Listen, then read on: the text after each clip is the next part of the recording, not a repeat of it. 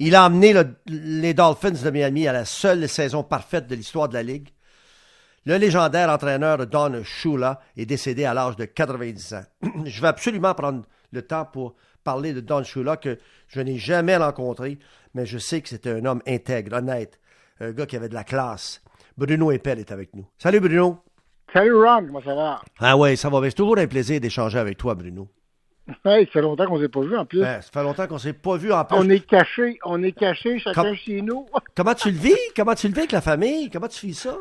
Ah, ben regarde, euh, moi je vais te dire, en fait, quand ça a commencé cette crise-là, j'étais au Mexique.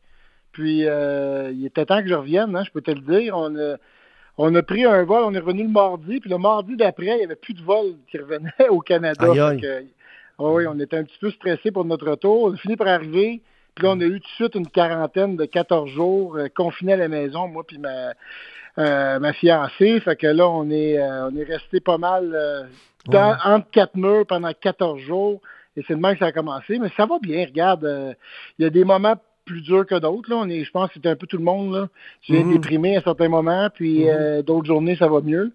Euh, je m'ennuie des enfants, par contre, parce que moi, mes enfants vivent pas. euh, ma Ouais. fille vit en appartement, puis mon gars, ben, il était en, en résidence à CNDF, puis il est allé chez sa mère. Mhm. Fait qu'on les voit pas très souvent. On s'ennuie un petit peu des enfants. OK, euh, je parlais, euh, je parlais de Don Shula, écoute, qui, lui, euh, 18 en 18 en quoi, so- 72, je pense qu'il a, perdu, il a perdu au Super Bowl cette année-là, toutefois, contre les Giants, mais lui, il en a eu des déceptions dans, dans sa vie. Là, moi. Avant de parler de sa carrière, avant de parler de sa carrière, parlons de l'homme, OK? Parlons de l'homme. Ce gars-là intègre. Quand je dis intègre, là, au point où, à un moment donné, tu peux pas faire autrement, Bruno Eppel, que lorsque tu parles d'intégrité, tu penses euh, au contraire. Tu penses à un autre entraîneur qui a connu du succès, va certainement connaître encore, Bill Belichick, qui, euh, euh, sais, est-ce que c'est fondé, pas fondé, les scandales des Ouais, Patriots, ouais, ouais. l'espionnage, ballon gonflé, tout ça.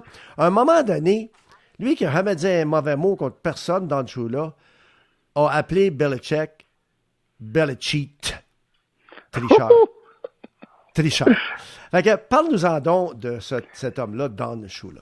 Ben écoute, tu parles d'intégrité, euh, absolument. Je pense que lui, euh, contrairement à Bill Belichick, tu sais, euh, qui va avoir, lui, veut pas des tâches à son dossier euh, qui vont le suivre. là. Même, tu sais, tout pendant, on va parler de Bill Ouais. Belichick, comme Ouais. on va parler de Don Shula lorsqu'il va décéder, mais on va, on n'aura pas le choix de, de parler de, de, de, Ouais. de tout les, ce qui est arrivé, là, Spygate, puis toutes les patentes de toutes les- Alors que Don Shula euh, meurt aujourd'hui à l'âge de 90 ans et on a juste des belles choses à dire sur lui. Oui. D'un bout à l'autre, tu regardes sur les médias sociaux, tu regardes sur l'Internet, sur les sites de, de sport, tout le monde euh, se prononce pour le louanger. Puis c'est un gars qui a, qui a- qui a fait ce parcours-là sans tâche. Oui, il n'a pas gagné autant de Super Bowl. Il s'est enfargé quatre fois au Super Bowl. Il en a gagné deux en 33 ans. Mhm. Peut-être pas la même fiche, mais il l'a fait d'une façon euh, intègre, comme tu l'as dit, d'une façon où on n'a rien à lui reprocher autre que euh, sauf que c'est des belles choses. Puis euh, moi, ce que j'aime de lui, c'est un gars aussi qui avait, il le, le disait lui-même, il disait un grand homme, Oui. c'est un homme qui va mettre le blâme sur lui. Un homme faible va blâmer les autres. Et ça, ça a été dans le show-là. Il n'a pas- il a- il a jamais planté ses joueurs. Il a toujours pris le blâme dans les moments plus difficiles. Et il a surtout su aussi se réinventer. C'était un gars qui Mm. s'est ajusté aux joueurs qu'il y avait autour de lui, qui a toujours été aimé Mm. et adoré de ses joueurs, puis a toujours trouvé le moyen de sortir le meilleur de ses joueurs parce qu'il était euh, un homme non seulement intègre, mais extrêmement gentil aussi avec sa gang autour de lui. Je sais pas quel âge t'avais, toi. Euh, T'es en quelle année? Moi, je écoute, j'ai j'ai regardé ça, j'ai lu sur lui, je vais te le dire, parce que j'ai OK. pas Mais, connu, t'es en quelle année, toi? T'es en suis quelle né en année, toi? 72, quand il a Ah, OK. OK. OK, OK, OK. Mais toi, moi, je l'ai vécu, ça. Je vais te raconter. Moi, on dit, je suis bien vieux. Moi, moi, je me, moi, je me souviens des Colts, OK? Puis lui, il coachait les Colts, OK? Euh, Moi, en 63, les Colts, euh, écoute, euh, euh, je sais qu'il y avait une bonne équipe, OK? En 63. Mais en 68, les Colts avaient une fiche de 13-1, je pense, cette année-là, OK? Tout n'est pas au monde encore. Puis là, moi, je me souviens de ça parce que c'est l'année de Joe Namath Mais oui. au Super Bowl. Puis, puis, puis, puis c'était contre. C'était. Les Colts étaient supposés de, de manger les Jets. Puis Joe Namath avait fait ce qu'il voulait à peu près. Puis il avait, euh, il avait gagné le Super Bowl pour les Jets. Ben, tu l'as entendu parler. Tu l'as entendu Ben parler. oui, ben non, mais on sait tous. En plus, il l'avait, il l'avait calé, comme on dit. hein. il avait collé comme, comme, comme Marc Messier. Comme Marc Messier. Exactement. Exact. Mais euh, d'ailleurs, ça, c'est une des défaites quand on parle de, de son héritage, là, je le Ouais. aujourd'hui, mais c'est c'est une des choses, dit, s'il avait gagné cette, ce Super Bowl-là, Oui. et, et, euh, qu'il avait réussi à en gagner un, peut-être euh, avec Dan Marino dans les années 80, en tout cas, là, on parlerait là, vraiment unanimement en ce moment du meilleur coach de tous les temps, encore même devant Bill Belichick. Mais malheureusement, c'est ces, c'est ces- ces deux défaites-là Oui, le fait qu'il ne s'est pas rendu, qu'il a perdu dans des matchs importants, qui font que quand tu le mets dans la liste en ce moment, euh, tu, tu mets des, des gars en avant de lui un petit peu, mais il est quand même dans le top 5. là. C'est un grand, sinon le plus grand des coachs, le gars qui a marqué son époque, le gars qui a marqué trois décennies quand même. Là, de Mais il a, il a- football. oui, mais il était dans 4, je pense, même. Ben, 60 en tout cas. Ouais, Ouais, il est- 60, 70, 80, 90, t'as raison. Ben Quatre oui. décennies, imagine. Puis, oublie pas, il y a eu des. Il y a eu. C'est c'est le Gordie Howe, c'est le Gordie Howe comme coach de- du football. Mais lui, il a coaché Johnny Unitas, euh, euh, Bob Greasy, Marino, Bob, Bob Greasy. Greasy. Tous des, des Hall of Famers. Tous des Hall of Famers. Non, non, regarde, il, il a fait des a- choses absolument hallucinantes. D'ailleurs, c'est encore lui euh, qui a le plus grand nombre de victoires. là. Bill Belichick, pour le rattraper, il faut falloir qu'il en gagne euh, encore pas mal. Il en reste une coupe à, à- à atteindre. Mais 347 victoires. Puis moi, je regardais, moi, c'est ce qui m'impressionne le plus dans son accomplissement, c'est que c'est une moyenne de 10 victoires par année. Quand tu sais que c'est des saisons de 16 matchs, là, on va Ouais. dire une chose, c'est pas facile à accomplir. ça, comme 26 entraîneur. sais- saisons à Miami. Écoute, c'est quelque chose. OK, bravo. Coup de chapeau pour cet homme-là. Parle-moi de ça. ouais. Bruno Impel, dis-moi, le- les, les, les Alouettes ont, ont- réclamé, euh, je pense, trois des cinq premiers choix, c'est des Québécois. Bon. Euh, de quoi? De quoi? On parle de lui. Quelles sont les chances de voir ce jeune homme-là cette saison avec les Halls ou au moins dans les deux prochaines années? Sinon, euh, on, va Ah ben. manquer notre, on va manquer notre coup? va souhaiter à, à du quoi qu'on ne voit pas, puis qui reste avec les Packers de Green Bay. Oui. Euh, je vais lui souhaiter grandement. Par contre, il ne faut pas l'oublier, euh, avec ce qui se passe avec le, avec le COVID-19, les camps de recrues, il n'y en aura pas. On va tout faire ces choses-là virtuellement. Les recrues n'auront pas beaucoup de chances de se prouver autant Ah, que dans ok. les autres années. Et moi, je pense que les Alouettes voient ça. Puis, tu sais, sans souhaiter de malchance à du quoi, c'est évident que des recrues qui arrivent sans contrat, euh, sans bonnet à la signature, des contrats Mhm. d'agent libre, là, comme du quoi a eu, euh, ben, ça va être difficile de te prouver. Là, si le camp d'entraînement dure deux semaines Mhm. euh, pour la NFL, puis qu'on décide d'avoir une saison qui commence en septembre, comme on, on essaie de le faire présentement, puis qu'on se dit, bon, mais oui, mais on va couper le camp d'entraînement à deux semaines, là, les recrues n'ont pas beaucoup de chances de se prouver. Fait que ça va peut-être nuire Bon un point. petit peu à ces Bon jeunes-là, puis Bon ça point. pourrait être une des raisons pourquoi on reverrait du quoi arriver avec les Alouettes en bout de ligne. Euh, je pense que les Alouettes vont le voir un jour parce qu'ils étaient tellement contents. Tu sais, advenant qu'il a une carrière là, de- d'un Ouais. an ou deux avec les Packers de Green Bay, mais après, il va venir jouer, lui, pour les Alouettes de Montréal. C'est évident. Là, il était. On l'a eu en entrevue à RDS. Il était resplendissant. Il était quasiment plus content d'avoir été repêché par les Alouettes que d'avoir signé avec les Packers de Green Bay. là. Ah, C'était. bon. Il le disait lui-même. Pour moi, c'est une histoire de- d'amour qui dure depuis que j'étais tout petit.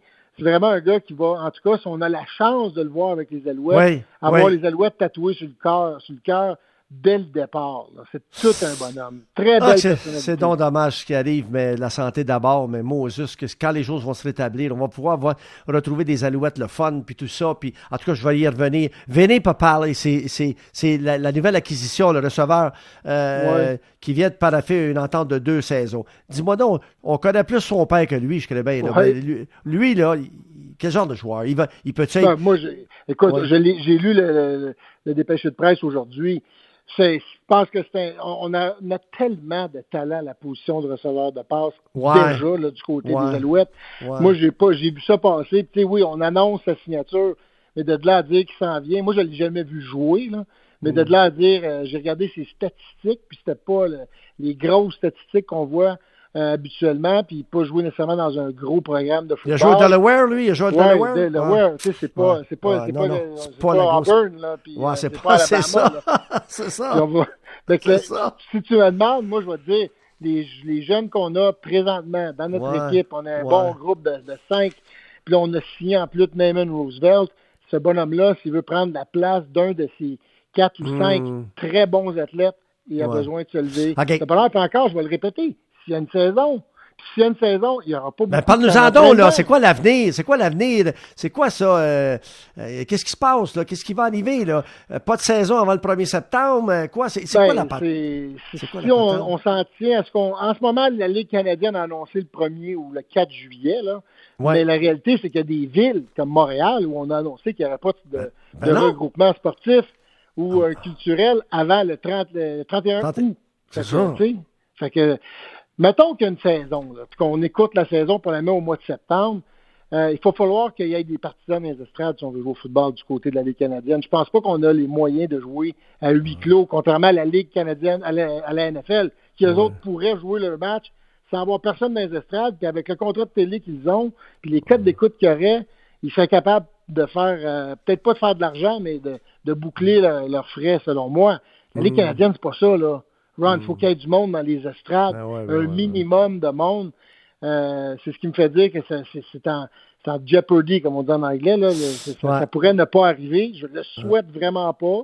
Surtout pas au niveau propriétaire des Alouettes. Ron, pense-y.